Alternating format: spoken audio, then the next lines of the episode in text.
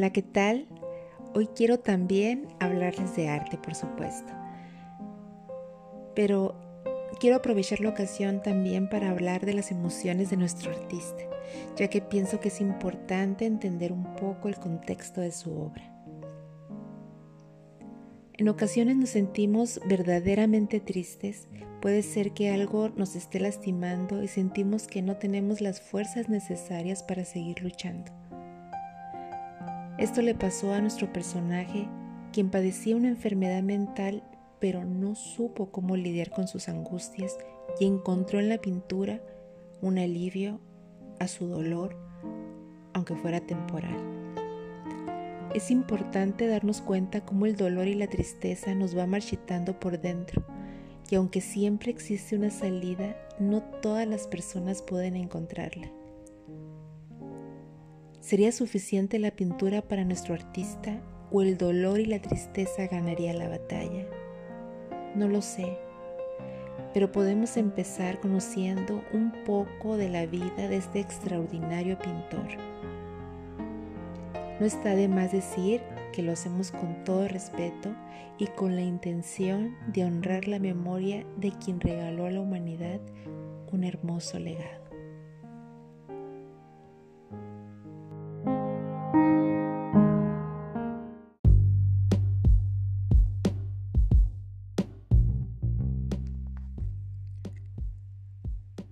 Bueno amigos, gracias por detenerse y seguir acompañándome para conocer un poquito más del pintor irlandés Vincent van Gogh, quien nació en Grutzunder, cerca de Breda, Holanda, en el año de 1852.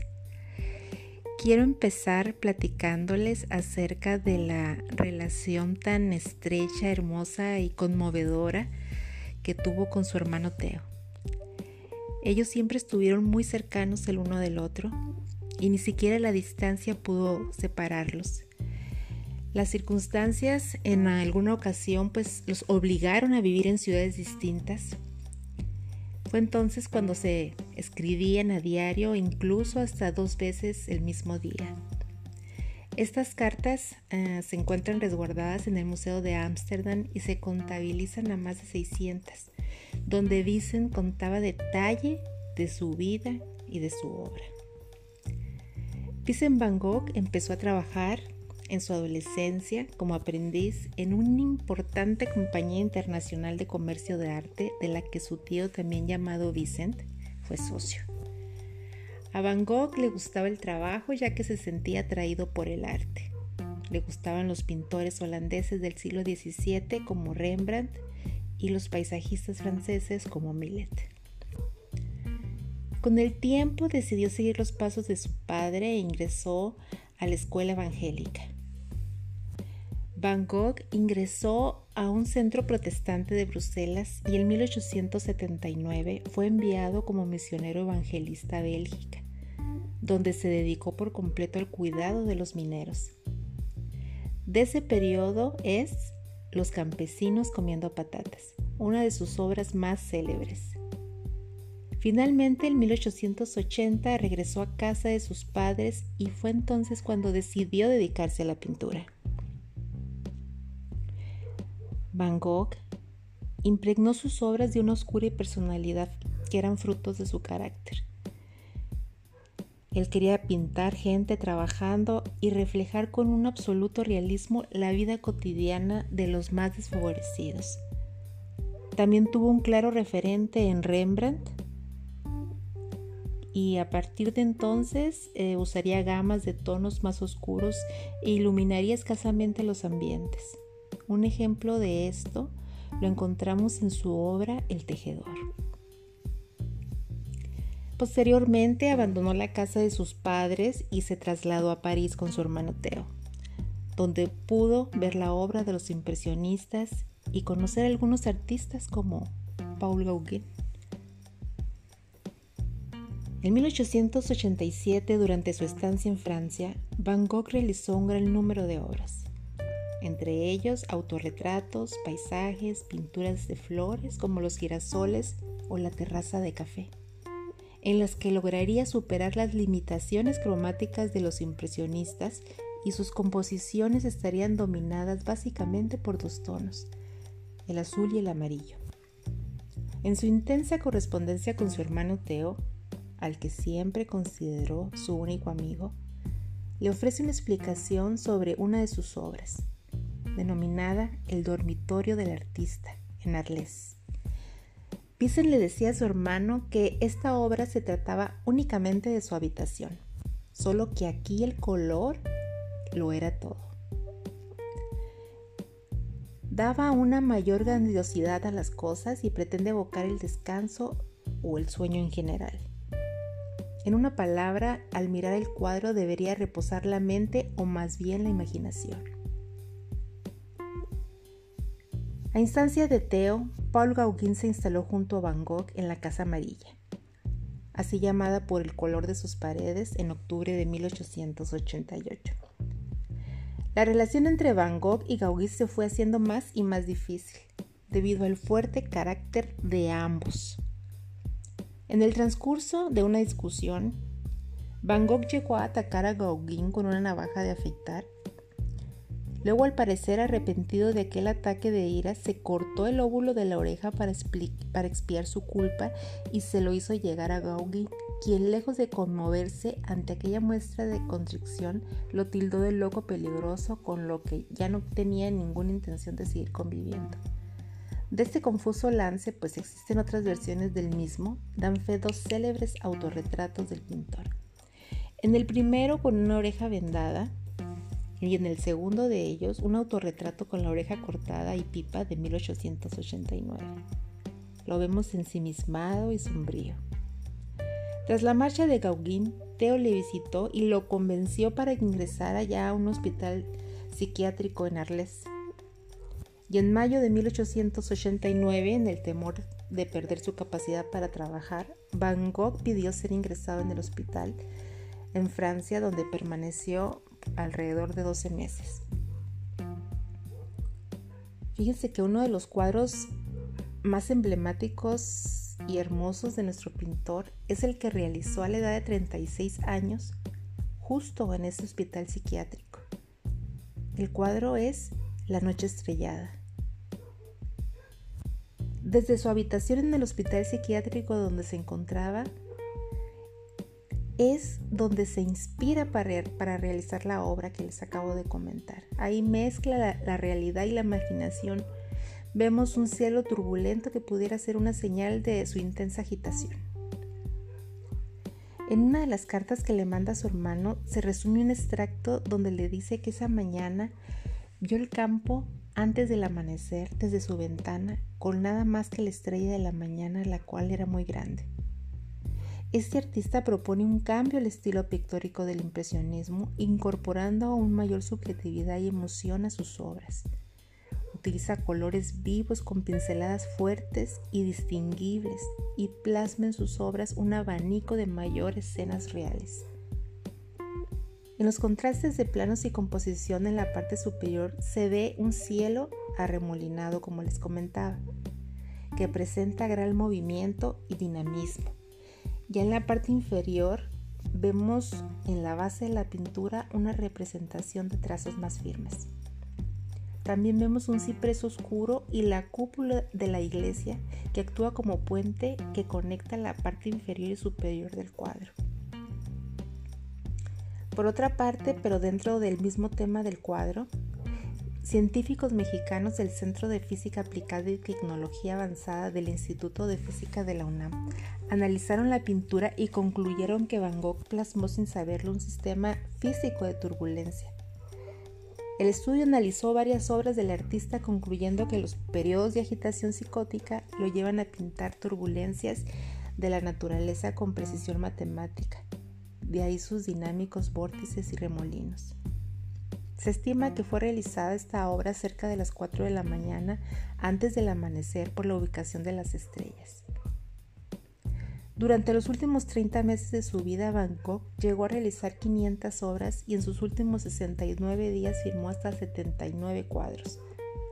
El 22 de febrero de 1890, Van Gogh sufrió una nueva crisis calificada por él mismo como el punto de partida de uno de los episodios más tristes en una vida ya plagada de tristes acontecimientos. Según la versión oficial, el 29 de julio de 1890, a la edad de 37 años, mientras paseaba por el campo, se disparó en el pecho con un revólver. No se dio cuenta de que su herida era mortal y volvió a la pensión donde murió en su cama dos días después en brazos de su hermano. En su lecho de muerte se encontró una carta en la que venía escrito, yo arriesgué mi vida por mi obra y mi razón destruida a medias. En teoría, el pintor se había suicidado y de hecho es la hipótesis que acepta actualmente la comunidad científica. Pero fíjense que en el 2011 salieron a la luz una serie de investigaciones que pudieran poner en duda la hipótesis del suicidio del artista. De los resultados de dichas investigaciones se desprendió que la supuesta nota de suicidio que se encontró en las ropas del artista no era tal, sino que se trataba del borrador de una carta dirigida a su hermano Teo.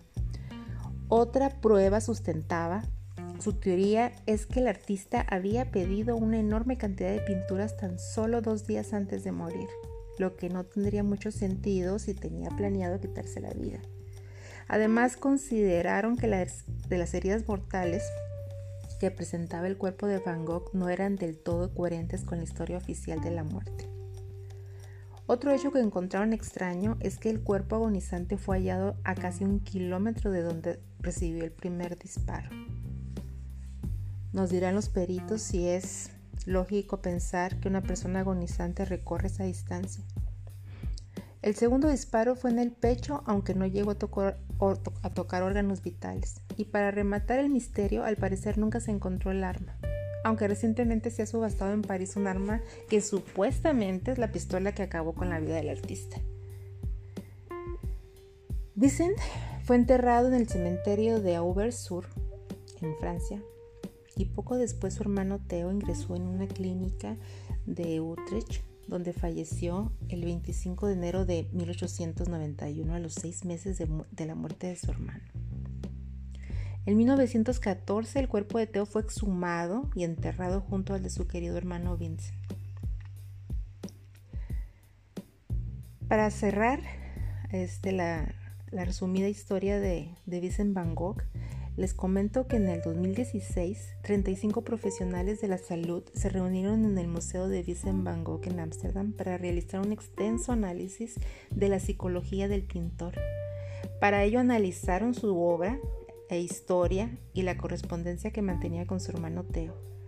Confirmaron que el artista sufría de psicosis y que esto desencadenaba en depresión, ansiedad y ataques psicóticos. Pobre.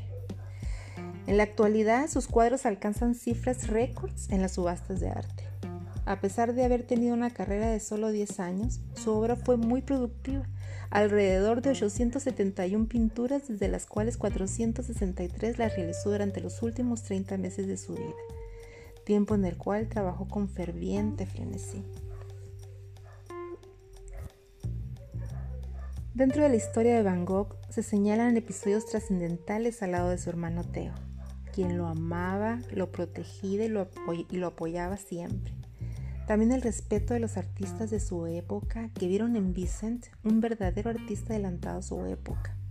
Y la gente que lo amaba como el pintor Emily Bernard, quien relata como en el entierro del artista lo lloraba Pizarro, lo lloraba Tanguy, el doctor Gachet incluso, quien lo ayudó con sus problemas mentales en el periodo anterior de su muerte, y a quien también se observó lastimado y por supuesto el más desconsolado, el que lloró por mucho tiempo y sin descanso, fue su hermano Teo. Van Gogh fue reconocido por su amor a la humanidad y al amor al arte. Él quería que sus pinturas fueran reconocidas no por el valor económico que pudiera generarle, sino más bien por la vida que quiso compartir con el mundo.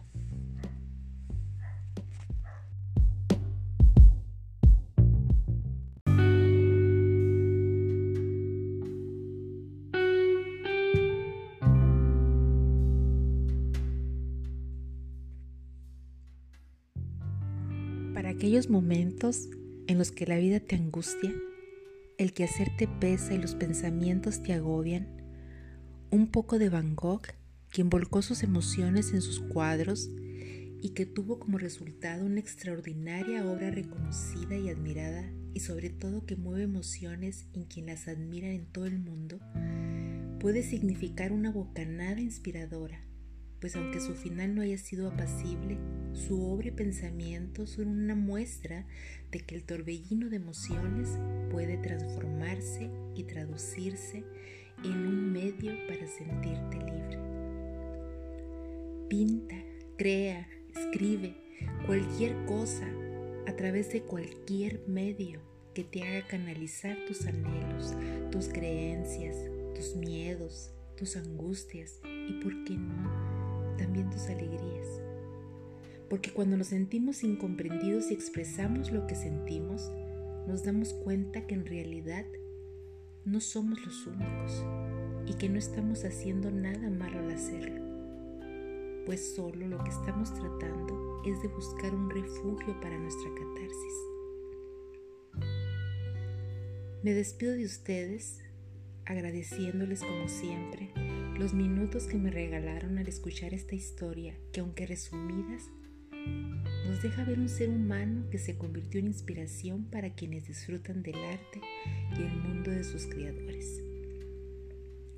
De un extracto de una carta enviada por Vincent a su hermano Theo, les comparto el siguiente texto.